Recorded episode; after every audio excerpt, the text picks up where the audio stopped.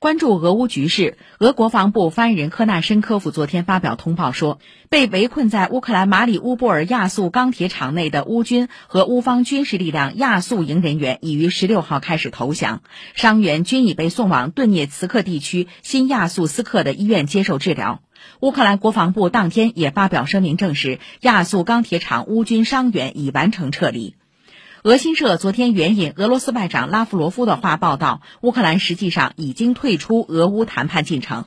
拉夫罗夫说，乌方谈判代表受美英领导，西方希望拖延俄乌谈判，以对俄造成损失并拖垮俄方。同一天，乌总统办公室顾问波多利亚克表示，乌俄谈判进程已暂停。